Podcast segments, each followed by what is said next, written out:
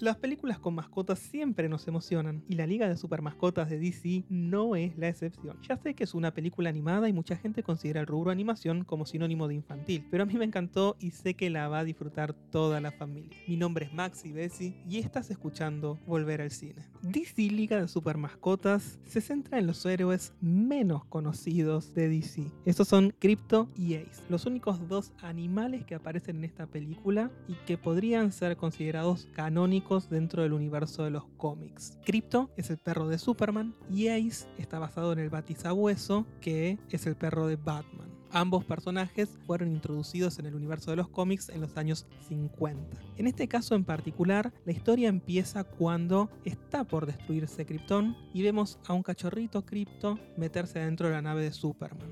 Y a último momento los dos escapan hacia la Tierra.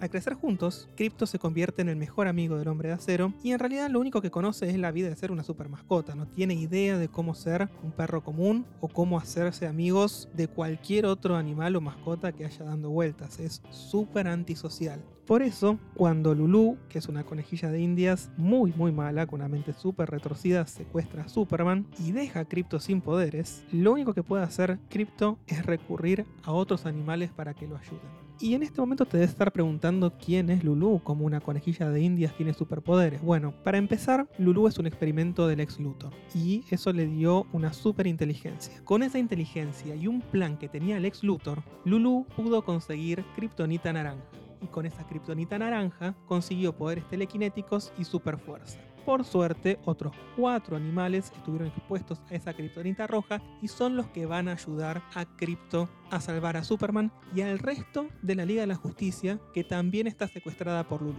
Ese grupo de cuatro animales está compuesto por Ace, que es un perro sabueso que adquiere invencibilidad absoluta. Hay una cerdita que se llama Pibi, que puede crecer o achicarse a voluntad. Está la tortuga Merton, que tiene super velocidad. Y la ardilla Chip, que tiene poderes eléctricos. Con Crypto sin poderes, ahora todo depende de ellos. Y Crypto va a tener que tratar de desarrollar sus habilidades sociales para que confíen en él, lo acompañen y pueda liderarlos en esta batalla contra Lulu. Para empezar, te cuento que vi la película en idioma original. La vi en inglés y si sacas entradas para la versión subtitulada vas a poder escuchar la voz de Dwayne Johnson, que acá hace de Crypto. Y es curioso porque dentro de muy poquito también lo vamos a poder ver en otra película de DC en un personaje principal, que es Black Adam. Así que me sorprendió muchísimo ver prácticamente en un back-to-back de DC a Dwayne The Rock Johnson. Después también tenés a Kevin Hart, que hace de Ace. Esta es una de las tantas colaboraciones entre Dwayne The Rock Johnson y Kevin Hart en pantalla.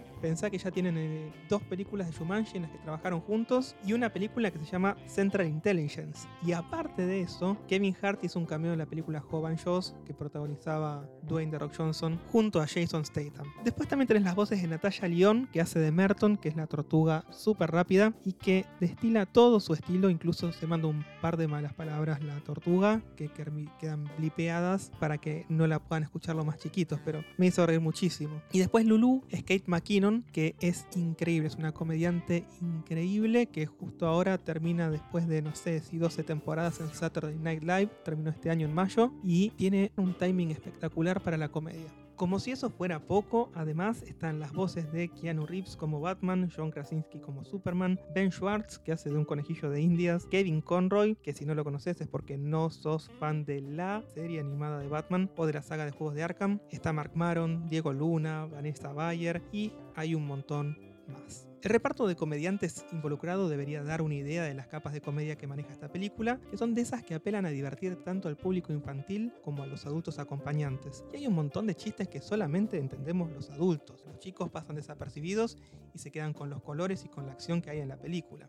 El film se desarrolla con ritmo muy dinámico y tiene un muy, muy buen desarrollo de personajes uno nota que tanto Crypto como Ace tienen un crecimiento que se va retroalimentando entre ellos. Un perro le va enseñando al otro cosas que el otro no sabe y que necesita para sobrevivir en esta nueva etapa de sus vidas. Así que si te gustan las películas de comedia pura acompañadas de acción y que consiguen emocionar, eso es exactamente lo que vas a encontrar en la Liga de Super Mascotas de DC. Te juro que salís del cine y terminás con ganas de volver a abrazar a tu mascota, salvo que sea un puercoespín o un pez. Yo te dije que a mí la película me gustó muchísimo y yo creo que tengo una idea de por qué es eso. Fíjate que el director de la Liga de Super Mascotas de DC es Jared Stern, que también escribió el guion junto con John Whittington. Y si te fijas, te vas a dar cuenta de que Stern empezó su carrera en los estudios de animación Disney, como escritor en películas del estilo de Toy Story 3, Ralph Demoledor, La Princesa y el Sapo, Bolt, o sea, todas películas que a mí me produjeron algo y me encantaron. Después pasó a trabajar con Warner y arrancó a trabajar como consultor creativo y escritor en las películas de la franquicia de Lego, que son una locura. Si no las viste, tenés que ir corriendo a verlas porque para mí son de lo mejor en lo que es humor crítico y absurdo. Es increíble lo que hicieron tanto con Lego la película